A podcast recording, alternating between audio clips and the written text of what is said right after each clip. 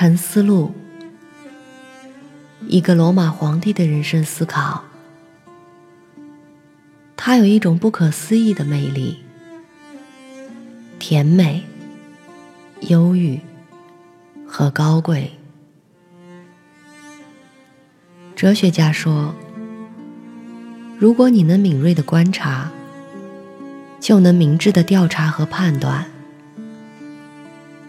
晚上好，我是 Mandy。今天我要分享的是。人们是彼此为了对方而存在的。不同的事物使不同的人欢乐。我的欢乐，则是使支配能力健全，同时又不脱离任何人或对人们发生的任何事情，而只是以欢迎的眼光看待和接受一切。根据其价值运用每一事物。注意，你要对自己保证这一现在的时刻，因为那些宁愿追求死后名声的人，没有想到，后来的人们将跟那些现在他们不记得了的人一样，两者都有意思。那么以后这些人对你是否说这种或那种话？对你有这种或那种意见，与你又有什么关系呢？带我去你将要去的地方吧，因为在那儿，我将使我心中神圣的部分保持宁静。换言之，如果他能按照他恰当的结构、感觉和行动，他将是满足的。我的灵魂为什么要变得比过去不幸、恶劣、沮丧、自大、畏缩和恐惧呢？这种变化难道有什么充足的理由吗？你能为他找到这种充足的理由吗？没有什么不属人的事情。能够从人发生，没有什么不符合一头公牛本性的事情从一头公牛发生，没有什么不符合一棵葡萄树本性的事情从一棵葡萄树发生，没有什么不适合于一块石头的事情从一块石头发生。那么，如果从每一事物发生的事情，都是平常和自然的，你为什么要抱怨呢？因为共同的本性带来的事情，没有不是由你所产生的。如果你因什么外在的事物而感到痛苦，打扰你的不是这一事物，而是你自己对它的判断。而现在清除这一判断是在你的力量范围之内，但如果在你自己的意向里有什么东西给你痛苦，那么谁阻止你改正你的意见呢？即使你是因为没有做某件你觉得是正当的事情而感到痛苦，你为什么不宁可去做这件事？而不要抱怨呢。但有一个不可逾越的障碍横亘在前吗？那么不要为此悲哀，因为不做这件事的原因是不以你为转移的。但如果不能做到这件事的话，活着就是无价值的呢？那么就满意的放弃你的生命吧，正像那充分活动过的人死去一样，也对作为障碍的事物感到欢喜。记住，你的支配部分是不可征服的，如果他不做任何非他所愿的事情，即使他是出于纯粹的顽强而进行抵制的，那么当他自我镇定时，他也是满足于自身的。但是，如果他通过理性和审慎的援助形成对事物的一种判断时，他又将怎样呢？所以，那摆脱了激情的心灵就是一座堡垒，因为人再没有什么比这更安全的地方可以使他得到庇护。在此静候将来，这一堡垒是不可摧毁的，而不知道这一点的人。就是一个无知的人，知道这一点，却不飞向这一庇护所的人，则是不幸的人。除了最初的现象所报告的，不要再对自己说什么。假设有人报告你说某个人说你的坏话，这个消息被报告了。但你并没有受到损害，并没有你受到损害的报告。我看到我的孩子生病了，我看到了，但我并没有看到他是在危险之中。如此始终听从最初的现象，不从内心对你增加任何东西，那么就没有什么对你发生了。或宁可像一个知道世界上发生的一切事情的人一样，增加某种东西。这只黄瓜是苦的，那就扔掉它。道路上有荆棘，那就避开它。这就够了，不要再增加什么。问为什么这世界上有这种东西啊？因为你将被一个熟悉自然的人嘲笑，正像如果你在木匠和鞋匠的铺子里，因发现爆花和碎料而挑剔他们时，遭到他们嘲笑一样。但他们还是有投放这些爆花和碎料的地方，而宇宙的本性却没有这种外部的空地。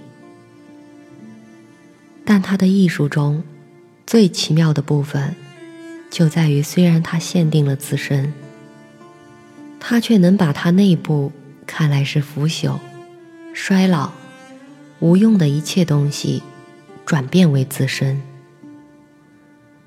从这些东西中重新创造出新的同样东西，以致它不需要任何从外面来的实体。也不需要一个他可以投放腐烂东西的地方，所以他是满足于他自己的空间、他自己的质量和他自己的艺术的。你的行动不要迟缓呆滞，你的谈话不要缺乏条理，你的思想不要漫无秩序。不要让你的灵魂产生内部的纷纭和向外的迸发，也不要在生活中如此忙碌，以致没有闲暇。假设人们杀死你，把你切成碎片，诅咒你，那么这些事情怎么能阻止你的心灵保持纯净、明智、清醒？和公正呢？例如，如果一个人站在一泓清澈纯净的泉边诅咒他，这清泉绝不会停止冒出可饮用的泉水。如果这个人竟然把泥土或垃圾投入其中，清泉也将迅速的冲散它们，洗涤它们，而不会遭到污染。那么，作为拥有一种永恒的泉水，而不仅仅是一口井的你，将怎样呢？要每时每刻的塑造你自己，达到与满足、朴素和谦虚结为一体的自由。那不知道世界是什么的人，也不知道他自己在哪里。那不知道世界为什么目的存在的人，也不知道他自己是谁，不知道世界是什么。而对这些事一无所知的人，甚至不能说他自己是为什么目的而存在的。那么你怎样想那避免或寻求喝彩和称赞的人呢？怎样想那不知道他们在哪里，或他们是谁的人们呢？你希望得到一个每小时谴责他自己三次的人的赞扬吗？你希望取悦于一个对自己也感到不悦的人吗？一个后悔他做过的几乎一切事情的人，会对自己感到心悦吗？不要再仅仅让你的呼吸和围绕着你的空气和谐一致，现在还要让你的理智，也和那包括所有事物的理智和谐一致，因为理智力，对于愿意利用它的人来说。就跟大气对于能够呼吸它的人一样，也是分布于所有部分和经营于所有事物的。一般来说，恶全然不损害到宇宙，特别是一个人的恶并不损害到另一个人，他仅仅损害这样的人，即只要他愿意。就可以拥有摆脱恶的力量的人。我的灵人的自由意志，对于我自己的自由意志来说，正像他可悦的呼吸和肉体一样，与我是莫不相关的。因为虽然我们是被专门造出来互相合作的，我们每个人的支配力，还是有着自己的活动空间。因为否则的话，我的邻人的恶意就会损害到我，而神并没有如此抑郁，以致我们的不幸也可以互相影响。阳光看来在照射下来，它的确是分布到所有方向，但它并不是留意。因为这种分布是扩展，因而它的光线就叫做扩展。因为它们是被扩展的。如果一个人注意阳光通过一个峡口进入一个黑暗的房间，他就可以判断出一条光线是一种什么事物，因为它笔直的伸展。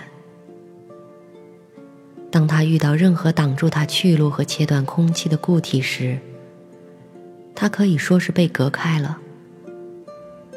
但是光仍然在那里保持着稳定，并不滑动或缩小。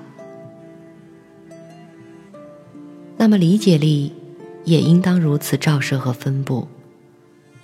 它不应当是一种留意，而是一种扩展。